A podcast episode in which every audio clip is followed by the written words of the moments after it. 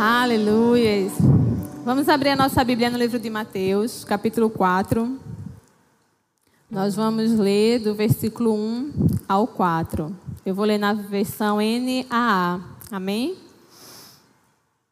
E diz assim: A seguir, Jesus foi levado pelo Espírito ao deserto para ser tentado pelo diabo. E depois de jejuar 40 dias e 40 noites, teve fome. Então o tentador, aproximando-se, disse a Jesus: Se você é filho de Deus, mande que essas pedras se transformem em pães. Jesus, porém, respondeu: Está escrito: O ser humano ou o homem não viverá só de pão, mas de toda palavra que procede da boca de Deus. Amém? É, então, o tema da nossa mensagem hoje é Vivendo da palavra que procede da boca de Deus. Amém? Nós vamos entender hoje que existe algo que tem que nortear a nossa vida. Jesus estava aqui, né? A gente conhece bem essa passagem da tentação. Jesus tinha acabado de sair do batismo que João, né, emergiu ele lá na água. Quando ele levantou, ouviu-se uma voz do céu, a voz do próprio Deus, que dizia o quê? Tu és o meu filho amado, em quem me comprazo, né? Ou em quem eu me alegro. Em seguida, logo em seguida, né, se a gente vê do capítulo 3 para o 4, ele vai dizer assim: em seguida o Espírito levou Jesus ao deserto para ser tentado. E aí, depois de 40 dias de pressão, porque até então eu ficava imaginando que Jesus estava lá 40 dias em jejum, mas na bênção, né, orando e tal. Mas quando a gente vai lá para o livro de Lucas, a gente vê, não precisa abrir, no 4:2 ele diz que durante os 40 dias ele foi tentado. Ele foi tentado durante 40 dias. Em Marcos diz que ele esteve com as feras. Então dá a entender que esses 40 dias foram 40 dias de tormenta. Ele estava debaixo de pressão, né? Debaixo de situações de tentação. A Bíblia diz que ele foi tentado em tudo, porém sem pecado. Então, provavelmente uma boa parte das tentações que ele sofreu foi durante esse período. E lógico que depois disso ele também sofreu tentações.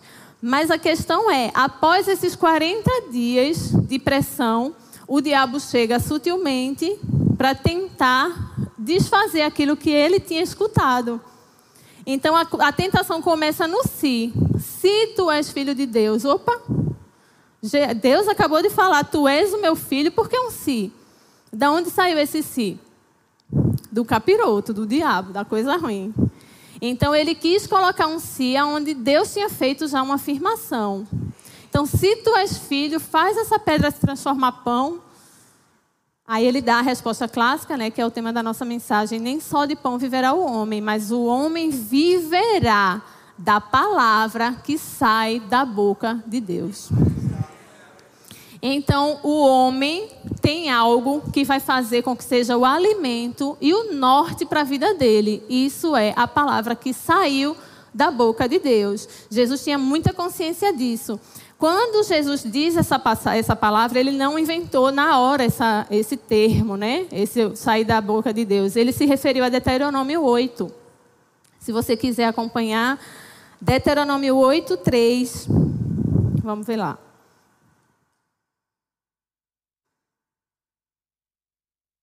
Deuteronômio 8,3 diz assim: Ele humilhou, falando para o pessoal de Israel, amém? Ele humilhou vocês, ele os deixou passar fome, ele os sustentou com o maná que vocês não conheciam e que nem os pais de vocês conheciam, para que vocês compreendessem que o ser humano não viverá só de pão, mas de tudo que procede da boca do Senhor. Então Jesus estava fazendo referência a essa passagem. Deus está dizendo: olha, vocês vieram no deserto e passaram fome, e nesse tempo Deus derramou do céu o maná. Para quê? Para ensinar vocês que vocês não vivem só do pão, daquilo que é físico, mas que vocês vão viver de uma palavra. Quando Moisés tirou o povo de Israel do Egito, ele estava debaixo de uma palavra de Deus que dizia o quê? Tira o meu povo e leva para uma, para uma terra que mana leite e mel. Amém? Então existia uma palavra. Uma vez que Deus falou que ia tirar o povo do Egito e ia levar para uma terra que mana leite e mel, ele ia fazer isso. Mas toda vez que faltava qualquer coisa, o pessoal dizia: A gente veio para morrer nesse deserto. colocando em dúvida aquela palavra que Deus tinha dito. Então, por várias e várias vezes, a gente vai lendo, chega, a gente vai ficando chateado, né? O povo de Israel, o povinho, porque ele vai falando, ah, agora a gente vai morrer de sede, ah, agora a gente vai morrer de fome, ah, agora a gente só vai comer isso direto. Então, eles estão sempre se queixando. Vejam lá no Salmo 78, no, a partir do versículo 18. Salmo 78, a partir do versículo 18. Vejam que texto.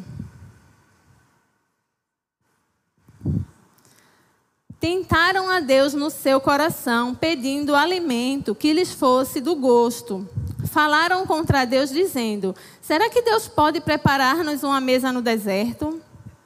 É verdade que ele feriu a rocha e dela manaram águas, transbordaram as torrentes. Mas será que ele pode dar-nos pão também? Eita Deus. Ou fornecer carne para o seu povo.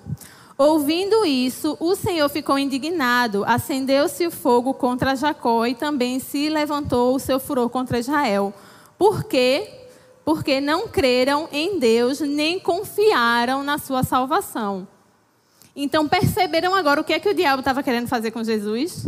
Eles estavam querendo que Jesus cometesse o mesmo erro do povo de Israel, que era necessitar de algo físico, necessitar do pão para poder crer que Deus estava com ele.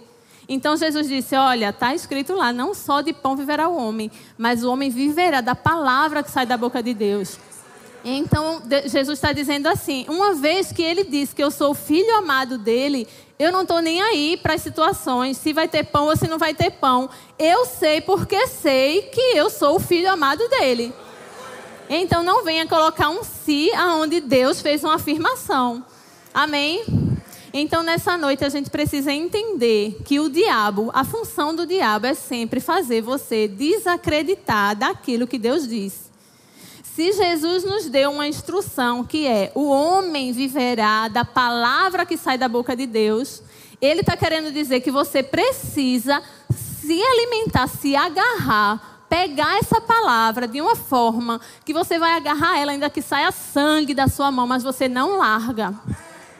Não importa se o pão vai estar visível, se na hora da fome vai, você vai visualizar algum material mas o que você vai precisar estar firme é naquilo que ele disse. Qual é o erro hoje da maioria dos cristãos? Ele querer, crer, achar que fé é o seguinte: eu oro, essa garrafa não está aqui. Então eu vou orar e a garrafa vai aparecer e glória foi fé. Mas Hebreus 11, que é o texto da fé, se você quiser abrir, senão a gente acompanha aqui. Hebreus, no capítulo 11, versículo 1 e o versículo 3. O versículo 1 diz assim: Ora, a fé é a certeza de coisas que se esperam, a convicção de fatos que não se veem. Fé é convicção, convicção de alguma coisa que eu não vejo. Então, se eu preciso que aquilo ali se manifeste para que os meus olhos vejam, a partir daquilo ali já não é mais fé. Porque fé, a garrafa não está aqui, mas eu estou vendo ela aqui. Mas Deus disse para mim que ia ter uma garrafa aqui, para mim a garrafa já está aqui, independente de ela aparecer ou não. Amém? Então, às vezes a pessoa está com uma enfermidade. Aí você vai orar, vai declarar, vai. Aí não che... chegou no médico, o relato ainda não foi da cura. Aí você diz, não funcionou. Por quê? Porque você está buscando algo visível. Você quer o relatório do médico para confirmar que aquilo que você crê é verdade. Mas a verdade não está no relatório do médico, está no que ele disse. E se ele diz que eu sou curado, tem um pregador que ele dizia assim: ainda que eu morra com câncer, eu vou continuar crendo em cura. Entendem o que significa? Não é porque eu estava doente e fui curado que a cura existe. A cura existe porque ele levou sobre si todas as minhas dores e enfermidades. Então a palavra é o teu alimento. Você precisa pegar a palavra e viver por ela. Essa palavra não vai ser só aquilo que está escrito, não vai ser só o que está ali dentro do livro, mas a partir do momento que essa palavra se manifesta, se revela no seu coração, a partir daí você pode dizer que a palavra saiu da boca de Deus para você. Porque ele diz: o homem viverá da palavra que saiu da boca de Deus. Amém? Então, o que é que você precisa sair daqui nessa noite? Com uma palavra específica para aquilo que você precisa. Se existe alguma circunstância hoje de pressão na sua vida, você precisa achar nem que seja um texto. Uma vez um pregador falou isso há muitos anos atrás e eu agarrei isso, eu vivo isso até hoje. Um versículo que você se agarrar com ele, com revelação, vai ser suficiente para mudar a situação. Então você vai procurar, Deus, eu quero um texto, mas um texto revelado. Eu quero entender. Eu quero entender de uma forma que pode o sangue dar no meio da canela. Eu não vou abrir mão, porque eu verdadeiramente compreendi a tua vontade. Amém? O, a especialidade do diabo é colocar em dúvida o que Deus disse. Então você precisa ter convicção do que foi que ele falou. Porque ele chegou para Eva e disse assim: Deus falou não come de nenhuma árvore daqui. Ele sabia o que Deus tinha dito, mas ele quis colocar em questionamento. Deus não disse para não comer de toda a árvore, ele disse para não comer de uma só. Mas ele questionou para saber se o que a, a, Deus falou, se ela estava realmente convicta daquilo que Deus tinha dito. Então Deus vai chegar para você e vai dizer: Foi assim que Deus falou? Deus falou isso mesmo? Não, será que é assim? Será que a cura é para hoje mesmo? Será que esse negócio de prosperidade não é viagem na maionese do pessoal do Verbo da Vida? Será que existia isso, que precisa disso tudo? Será que esse negócio de dinheiro? Então, essas dúvidas, esses questionamentos, tenha certeza que tem um dedinho dele ali por trás. Como você vai rebater isso? Convicção. Quando você entender qual é a vontade de Deus verdadeiramente para a sua vida. Então você vai parar de duvidar, vai parar de, ah, agora chega aqui no culto, você celebra, você daí depois chega no outro dia você, mas eu acho que para mim, talvez eu não seja uma pessoa de fé. Talvez a minha fé não seja tão forte assim, talvez fosse fulano ou cicrano. E aí você começa a duvidar da sua própria fé. Então hoje você vai sair daqui pedindo a Deus uma palavra que faça com que você compreenda e veja a situação que você está vivendo mudar de fato. Amém? Aleluia. Em Colossenses 1, versículo 16. Quando, ah, desculpa, vamos ver lá em Hebreus ainda. A gente tinha visto o versículo 1. No versículo 3, ele diz assim: pela fé, Hebreus 1, 3. Pela fé entendemos que o universo foi formado pela palavra de Deus. Pela fé nós entendemos que o universo todo foi formado pelo quê? Pela palavra dele. Amém? De maneira que o visível veio a existir das coisas que não são visíveis. Amém? Então existem coisas invisíveis, porém são reais. As coisas visíveis, elas vieram a existir daquilo que são invisíveis. Então, naquele exemplo que a gente falou aqui, ela pode não estar aqui, mas em algum lugar, no reino do Espírito, ela estava lá. E a fé, a certeza, a convicção de que o seu Deus não pode mentir, de que se o seu Deus falou, está feito. No momento que Deus disse algo a você, naquele momento você já recebeu. Não precisa você esperar a manifestação, não. Você recebeu naquela hora. Então, a partir do momento que ele falou para você, já para você aquilo ali já é uma realidade. Mas no reino do Espírito, aquilo ali está em algum lugar. E ele vai se manifestar de fato. E quando ele se manifestar, você vai celebrar, mas você já celebrou porque você já recebeu ele antes. A fé às vezes parece um pouco confusa, porque a pessoa diz assim: você tem que receber, já existe, você tem que receber, tem que receber. O que você precisa é aprender a confiar que o seu Deus é um Deus de confiança. Qual foi a bronca de Deus com o povo de Israel? Eles duvidaram da capacidade de Deus de fazer aquilo que ele tinha dito. Então eles, o diabo chega para Jesus e diz assim: nem só de pão. Não, o diabo chega para Jesus assim: transforma aqui em pão, transforma essa pedra em pão. Ou seja, tu não está com fome, se ele é teu Deus mesmo, ele vai te suprir. Tu não está com fome?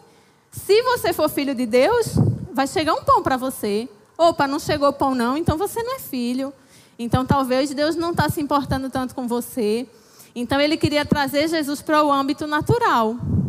Para Jesus necessitar daquilo que era palpável. Mas Jesus disse: Diabo, eu não preciso ver o pão. Porque eu vivo é daquilo que saiu da boca de Deus.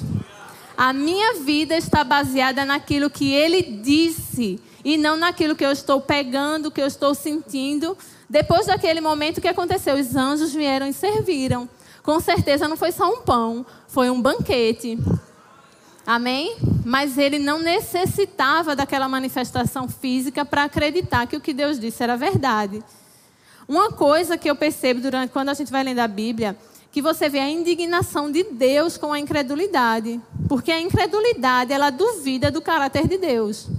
Porque se eu disser para você, olha, no Natal eu vou te dar uma cesta natalina cheia de coisas e garantir para você, ó, no Natal eu vou te dar. E aí eu fico sabendo que você está dizendo para alguém. Ela disse que ia dar, né? Mas eu não sei. Não estou confiando, assim, eu vou comprar algumas coisas, porque ela falou, mas será que ela vai dar? Imagina como é que eu ia me sentir. Porque se eu, como ser humano, eu gostaria que você confiasse que se eu disse, está dito e eu vou cumprir com o que eu estou dizendo, imagina Deus. Amém? Então nós precisamos aprender, queridos, a agarrar essa palavra de uma forma, agarrar essa palavra. Não é só assim, ah, está ali escrito tal, mas que ela venha com uma revelação. Eu não sei se todos aqui já tiveram essa experiência, mas a partir do momento que uma, um versículo bíblico é revelado ao seu coração, meu Deus, para você aquilo ali verdadeiramente é a base da sua vida. Você vai respirar, você vai pensar, você vai falar naquilo todo dia. E se aquilo ali foi revelado ao seu coração, você precisa proteger aquela palavra para não permitir que ninguém roube nem que ninguém pelo menos distorça aquilo que você entendeu, que você recebeu. Então você precisa viver por essa palavra. Porque o homem viverá da palavra que sai da boca de Deus. Amém? Então, agora sim, Colossenses 1,16. Diz assim: Pois nele foram criadas todas as coisas, nos céus e sobre a terra, as visíveis e as invisíveis. É, eu vou contar é, mais uma, um testemunho. Né? A gente, eu e Rodolfo sempre fala sobre isso da, de quando a gente teve a nossa filha, porque foi realmente uma, um testemunho de fé que a gente tem de algo que aconteceu que foi maravilhoso, né? Foi uma ação de Deus muito poderosa. E eu, eu ouvi essa pregação sobre as coisas visíveis e invisíveis numa fase que eu já estava tentando engravidar. E de alguma forma eu entendi que a minha filha, né, naquele momento ela já tinha um nome, já era Pamela, já tinha tudo. E eu sabia que ela já existia. Foi um sentimento interessante, porque quando eu, foi até Claudinha que pregou lá na Zona Norte sobre isso, as coisas visíveis e as invisíveis. As invisíveis são aquelas coisas que você está esperando que elas aconteçam, elas não se manifestaram ainda, mas para Deus, no reino espiritual, elas já existem. E aí eu tomei posse daquilo e eu passei, eu acho que 2013, o ano quase todo, recebendo algumas palavras, Deus falando algumas coisas e a gente se agarrou de uma forma. E aí foi quando o pastor Júnior pregou sobre isso. Ele disse: "Você precisa de um versículo um versículo só de Deus pode mudar a tua história. E aí eu disse, Senhor, em relação a isso, eu tinha vários textos bíblicos né, que garantiam, né, no meio do povo de Deus não haverá estéreo, então algumas coisas que eu já confessava, mas eu queria um versículo para subir nele, como ele falou realmente, e me agarrar com ele e dizer assim: eu não vou sair daqui até que essa palavra se cumpra. E aí Deus me deu esse versículo que foi o Salmo 127, versículo 3 Salmo 127, versículo 3, em relação a, a, a minha filha, né?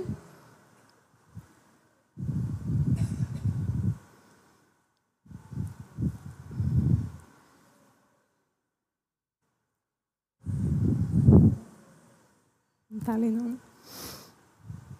127, 3 que diz assim: tem uma, um texto que eu já conheci ela, que é essa versão: a herança do Senhor são os filhos, o fruto do ventre, o galardão.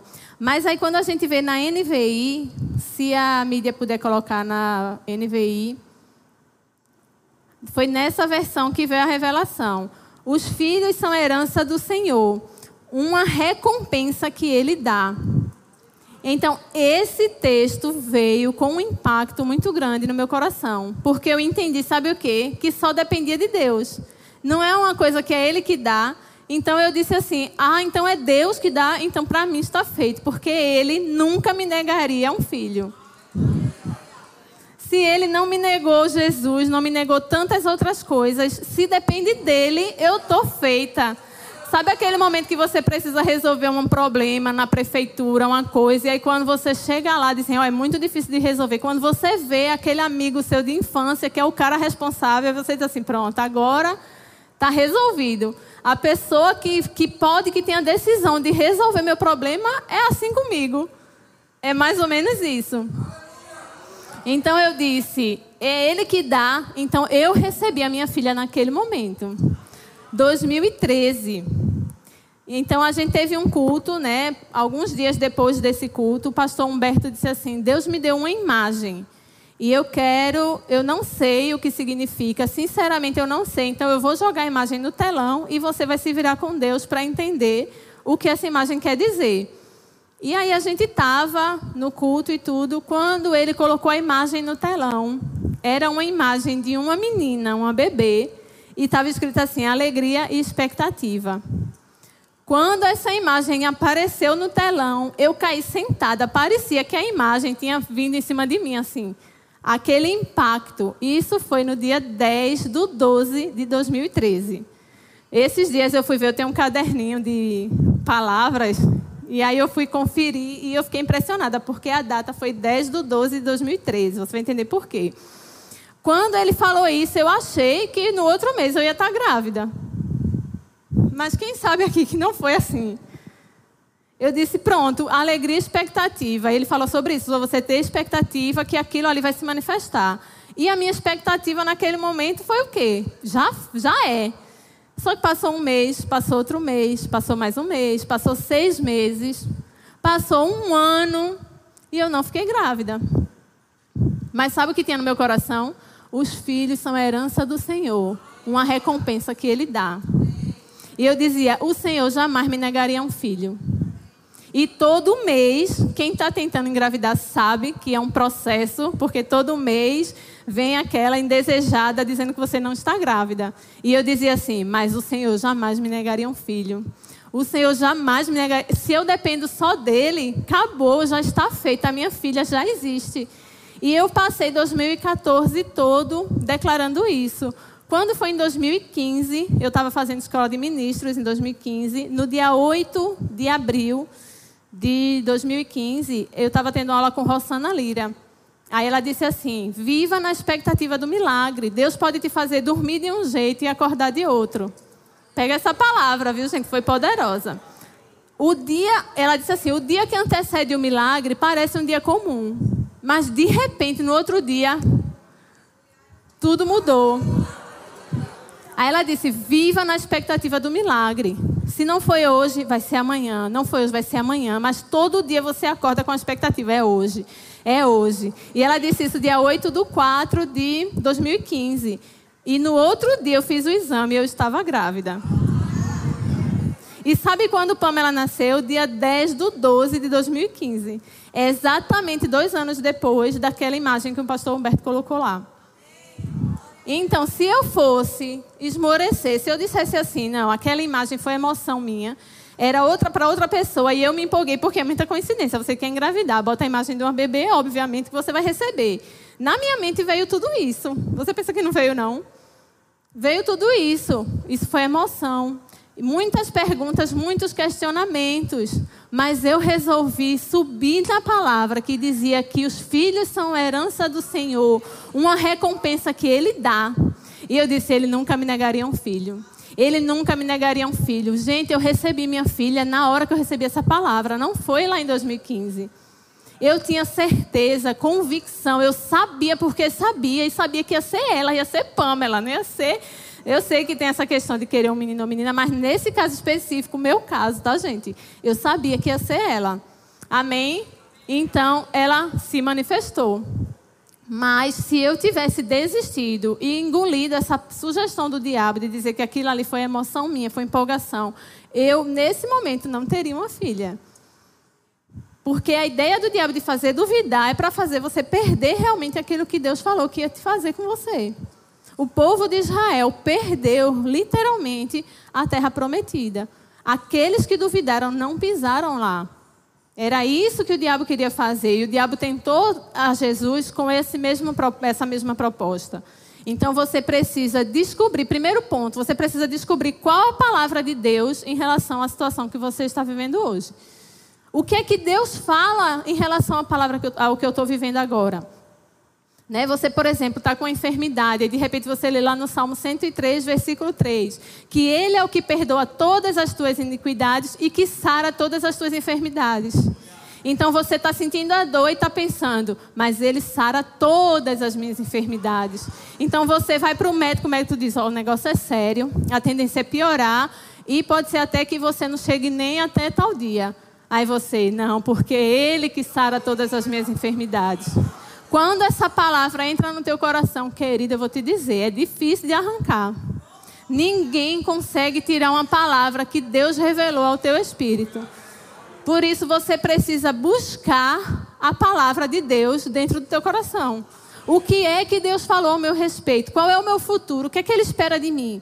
O que é que Ele espera de mim em relação à prosperidade? Será que essa situação financeira que eu estou vivendo é a vontade de Deus para mim? Eu tive uma palavra também em momentos de aperto, que está lá em Mateus 6, 33, né, 32 a 33, que ele diz assim: Vocês não precisam se preocupar com nada. Eu estou parafraseando. Ele diz assim: os gentios, as pessoas que estão lá no mundo, é que precisam se preocupar com essas coisas, mas o Pai de vocês sabe que vocês precisam delas. E aí ele diz: busca o reino e essas coisas vão ser acrescentadas.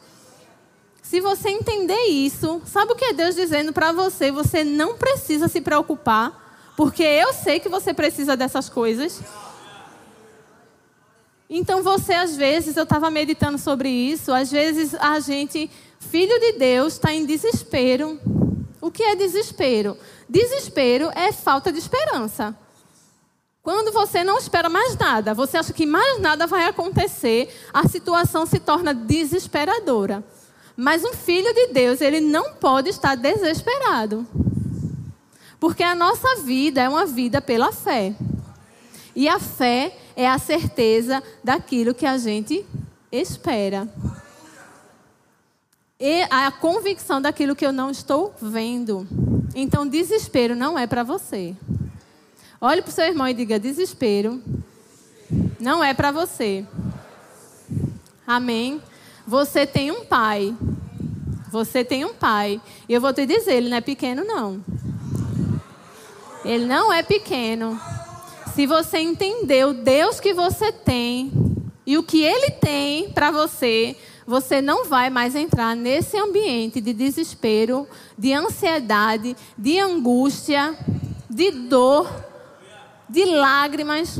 Às vezes a gente chora, a alma se aperreia durante o processo, mesmo você na fé ali, você dá uma vacilada. Mas o que você não pode é perder a esperança, é se desesperar, é dizer assim: não tem, para isso aqui não tem jeito. Se a doença que o médico chegou e disse, olha, isso aqui é incurável, você vai viver com isso ou vai morrer disso aqui por um pouco tempo. As enfermidades que estão na Bíblia não são aquelas que os médicos podem curar. Deus está limitado agora ao que o médico consegue fazer. Quer dizer, se é uma doença que o homem consegue curar, Deus consegue. Se o homem não consegue, Deus também não consegue? Diga todas. Sabe o que está incluído em todas? Todas mesmo. Ele diz: Ele é quem sara todas as nossas enfermidades. Isso inclui qualquer coisa. Mas Vanessa, está piorando. Eu fui ver as taxas. Eu não estou nem aí. A palavra não se resume ao laudo médico. A palavra não se resume ao sintoma. A gente precisa entender o sintoma. É o pão que estava lá, a pedra se transformar em pão. Mas o que você precisa olhar, os seus olhos têm que estar fixos, é na palavra que sai da boca de Deus. Se você não entender isso, querido, o diabo, um momento vai te dar uma rasteira. Porque quando a gente escuta falar de uma enfermidade, a gente quer se desesperar como o mundo se desespera. A Bíblia diz que eles têm o pavor da morte. O mundo lá fora tem um pavor da morte. O que é o pavor? O pavor de que vai morrer, de que vai e não sabe o que isso significa. Você não tem isso não. Você tem um lugar muito bem garantido lá com o Pai. Você tem um pai e você tem um pacote que ele te entregou que garante para você tudo o que você precisar. Eu garanto para você que não tem nada que você esteja passando que não tem uma solução aqui na palavra de Deus. E se você buscar, se você resolver cavar na palavra, você vai encontrar resposta para o que você tem. Mas a partir do momento que você encontrar essa resposta, você tem que se comprometer a viver por isso. Eu vou viver pela palavra que saiu da boca de Deus. Diga assim: eu vivo daquilo que o meu pai falou. Aleluia. Mas Vanessa, até agora eu não tenho nada específico assim que Deus falou, pois ele vai falar com você você vai buscar a partir de hoje. Talvez você não sabia de, de, dessas verdades que você está ouvindo aqui agora. A partir de hoje, a sua oração vai ser: Senhor, me dá uma palavra. Eu quero uma palavra específica para essa situação. Eu quero entender. Eu quero ter a revelação dessa palavra. E acabou. Naquele momento, o seu problema já está resolvido. Amém? Glória a Deus.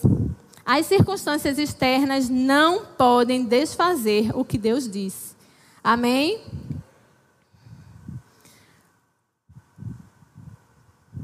Aleluia. Em Marcos 11, do 20 ao 24, nós vemos é, quando Jesus amaldiçoou a figueira. Vamos abrir lá, Marcos 11, a partir do 20. Tem um, tem um ensinamento muito poderoso nesse texto. E a gente vai ler, amém? Marcos 11, vamos ler a partir do 20.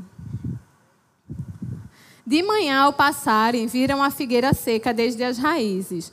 Lembrando-se Pedro, disse a Jesus: Mestre, vê a figueira que amaldiçoaste secou. Antes disso, é a passagem que a gente já conhece bem. Jesus foi lá na figueira, não tinha nenhum fruto. Ele disse: Jamais nasça fruto de ti. E eles foram embora. No outro dia, passando do mesmo lugar, Pedro disse: Ó oh, Jesus, a figueira que tu amaldiçoou secou. Pedro precisou chamar Jesus para Jesus olhar, porque Jesus não estava preocupado em olhar se ela estava seca, não. Ele sabia que ela estava seca. Foi ele que mandou ela secar. Então, fé é você saber e você seguir a sua vida. Para você, aquele problema ali já está resolvido. Você não precisa ficar olhando todo dia para ver: será que resolveu? Será que foi? Será que, será que secou mesmo? Vamos ver: será que secou mesmo? Vou fazer um exame para ver se tem um testemunho para contar na igreja. Aí o exame dá, a doença continua lá, e você, poxa, então é porque, é, vamos crer, né? Vamos ver, vamos lá. E aí você desanima. Você não precisa do laudo médico, você precisa da palavra que saiu da boca de Deus. Uma vez que ela foi dita, acabou. Ela não volta vazia. Amém? Então ele disse assim: Jesus disse: Tenham fé em Deus, e eu lhes asseguro que se alguém disser a este monte, levante-se e atire-se no mar, e não duvidar em seu coração, mas crê que acontecerá o que diz, assim lhe será feito. Portanto, eu lhes digo: tudo que vocês pedirem em oração, creiam que já o receberam. E assim sucederá com vocês. Lembra da garrafa? Crer que já recebeu é quando ainda não está. Gente, se a fé é a convicção de coisas que não existem, é na hora que ela não existe que você tem que exercer a fé. Porque se fosse para ela existir ali, não era fé mais não, era vista. Todo mundo está vendo que existe. Amém? Vou aproveitar e beber uma aguinha.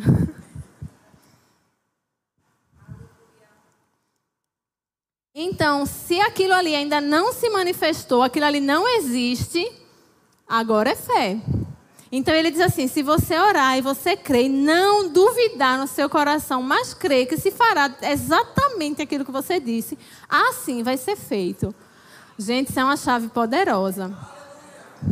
Talvez você escute tanto esse texto, às vezes a gente tem esse costume, né? A gente escuta tanto que a gente, ah, não, esse texto é conhecido, começa, ah, não vou nem abrir, isso aí eu já sei como é. Mas talvez a gente ainda não compreendeu ele. Porque esse texto aqui mora uma chave poderosíssima.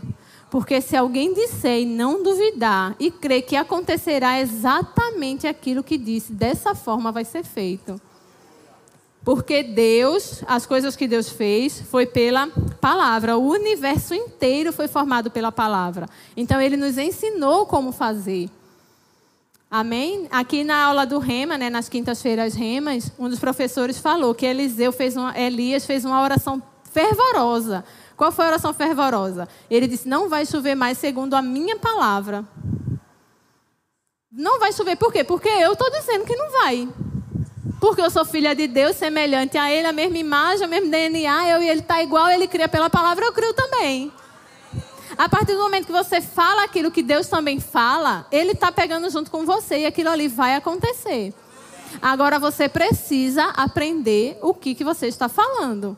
Porque se você chega aqui no culto, corre, pula, grita, mas chega no seu dia a dia, as palavras que saem da sua boca não confirmam aquilo que você acha que você estava crendo, você precisa que essa palavra seja de fato revelada no seu coração.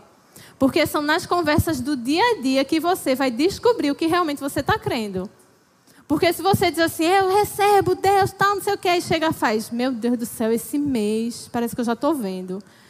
Ah, o bicho pegou, a casa caiu, e não vai dar. Então, a palavra que você fala é só de, da situação assim, acabou, né? Não tem o que fazer. Mas se você compreender que aquilo que ele fala é real, o Deus, o nosso Deus, queridos, é um Deus vivo. Aquilo que ele fala é vivo. Aquilo que ele diz acontece. Imagina se você resolver acreditar em tudo aquilo que Deus diz. Imagina se você começar a ler a Bíblia crendo que tudo que está escrito aqui é realmente verdade.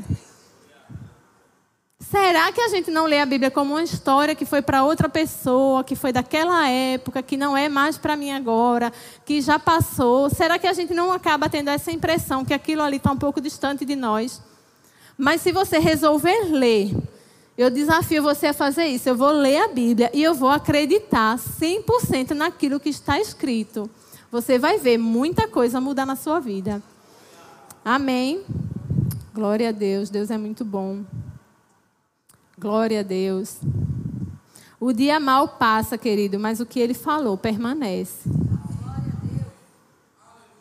Eu costumo dizer que o dia mal é uma oportunidade para você ver a manifestação de Deus. O dia mal é uma oportunidade para você exercitar a sua fé. Porque se não tivesse situações adversas, você não precisava exercitar fé. Mas cada circunstância que se levanta é uma oportunidade.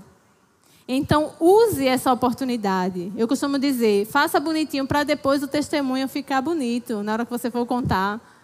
Porque imagina, não, eu me desesperei, eu estava quase tirando minha vida e aconteceu. Você precisa aproveitar as circunstâncias para exercitar, para ver a palavra funcionar.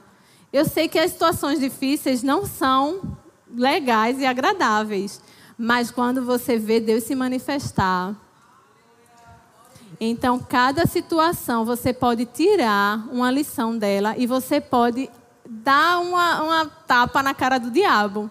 Porque o diabo vai ficar olhando para você assim, esperando qual é a reação que você vai ter. O diabo vai ficar olhando para você e dizendo: Eu quero ver agora. Ah, ele fez rema, foi, eu quero ver agora. Ele botar em prática o que aprendeu no rema. Ah, ele fez escola de ministro, é bora ver, né, se ele está afiado aí no que aprendeu. Então nós precisamos nos agarrar a essa palavra de uma forma que ninguém consiga tirar ela de nós. E aí você vai ver a manifestação de Deus verdadeiramente acontecer na sua vida. Amém? Tem um livro de Kenneth Reagan, um livreto, na verdade, de quatro capítulos. Eu coloquei o nome dele aqui. Que é assim: Como Deus me ensinou a respeito de prosperidade. Se você conseguir ler esse livro, eu tenho ele em PDF só, se alguém tiver interesse. Ele fala que ele passou uma situação muito difícil financeiramente logo no início, quando ele não entendia a palavra. E aí o que aconteceu? Chegou um momento que ele começou a questionar a Deus: Deus, essa é a tua vontade? Senhor, será que é isso que o Senhor quer para mim? A minha família está praticamente passando fome, os meninos não têm calçado, as roupas estão rasgadas, a gente está morando num casebre, a gente fica dependendo da oferta ali para poder comer. Será que é essa a tua vontade? Então ele disse que começou a orar e Jesus apareceu para ele e começa a ensinar algumas coisas a ele a respeito desse assunto. E, o, e Jesus disse a ele uma coisa muito interessante. Se o seu problema é nessa área, pega isso que eu vou te dizer. Ele diz assim: você é, tem que entender que o diabo é o Deus desse século. Tá? Era, né, se você já não ouviu isso, que eu acredito que todos ouviram, Deus criou tudo, entregou ao homem, o homem pecou, passou para o diabo. Resumo da ópera foi esse. Então, nesse mundo aqui, o diabo tem o domínio. E o dinheiro está onde? Está lá no céu? Está aqui. Então, essa é uma área que ele consegue atuar para tentar bloquear, porque é uma área que ele tem acesso. Estou falando ao dinheiro, não à sua vida, amém? Então, ele vai agir para que você não consiga alcançar esses valores que estão lá e que são para você, que Deus criou originalmente as riquezas do mundo todo para você usufruir. Então, às vezes, o diabo vai fazer com que esses recursos não cheguem até você. E você vai cair no engano de achar que é Deus. E você vai achar que Deus talvez esteja te provando, que Deus às vezes esteja te testando, que talvez você precise aprender alguma coisa para poder sair dessa provação. E na verdade o diabo está bloqueando esses recursos. E aí, nesse momento, você precisa entender qual é a vontade de Deus e você precisa reivindicar que o diabo solte aquilo que é seu.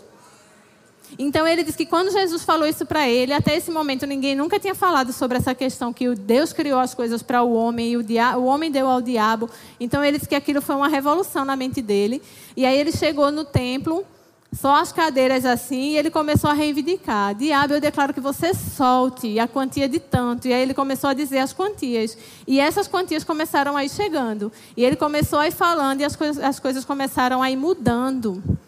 E talvez essa seja uma chave que você até hoje não, não parou para pensar nem para usar. Se você já tentou de tudo, já orou, já declarou, já confessou a palavra e nada aconteceu, talvez você precise usar a autoridade que você tem e exigir que o diabo solte as finanças. Solte aqueles recursos que são para você. Amém? Você tem poder para isso. Você tem autoridade para isso. Você é um filho de Deus. Quantos sabem aqui que filho e pai têm a mesma essência, têm a mesma. Está tudo ali junto e misturado, o que é de um é do outro. Então você tem o poder para usar a sua palavra, a sua boca e exigir que essas coisas sejam soltas. Amém? Então você não precisa viver prisioneiro de algo. Eu não sei se. Eu, eu acho que foi só comigo, né? Você diz assim, poxa, Senhor, a palavra diz eu tenho crido, eu tenho confessado, por que não acontece? Porque parece que todo mundo ao redor tem um testemunho para contar, prosperou, aconteceu, e comigo não acontece. Por que será? Então talvez você precise exigir mais o seu direito de filho. Talvez você precise parar de se vitimizar mais e começar a se posicionar como filho.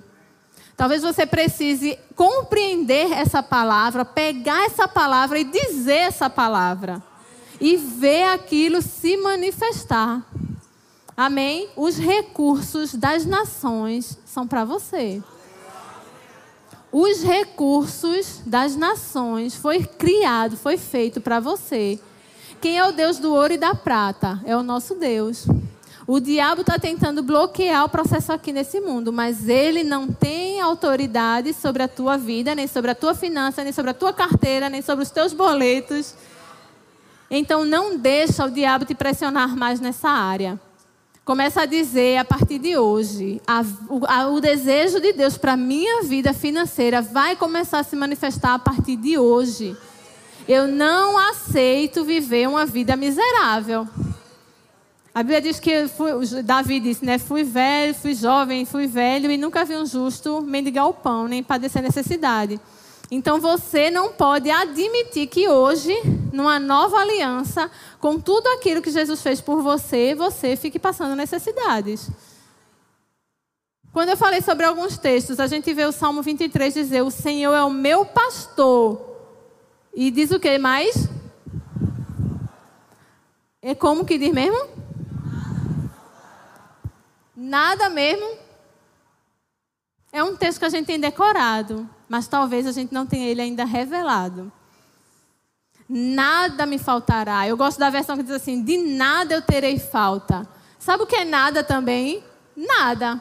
Tem alguma coisa fora do nada? Não. Tá tudo incluso. Nada, nenhuma coisa, nada. Eu não vou ter falta de nada. Eu não vou ter falta de nada, nada, nada, nada. Pega essa palavra, o Senhor é o meu pastor. Porque o pastor, ele que alimenta as ovelhas, ele que cuida da ovelha, ele que vai lá e, e apacenta. Então, quem é o teu pastor? É o Senhor. Então, eu de nada terei falta. Uau! Salmo 23 revelado hoje ao seu coração vai mudar a sua vida. Porque o homem viverá de quê? De toda palavra que sai da boca de Deus. Aleluias. Aleluias. Deus é muito bom. Glória a Deus.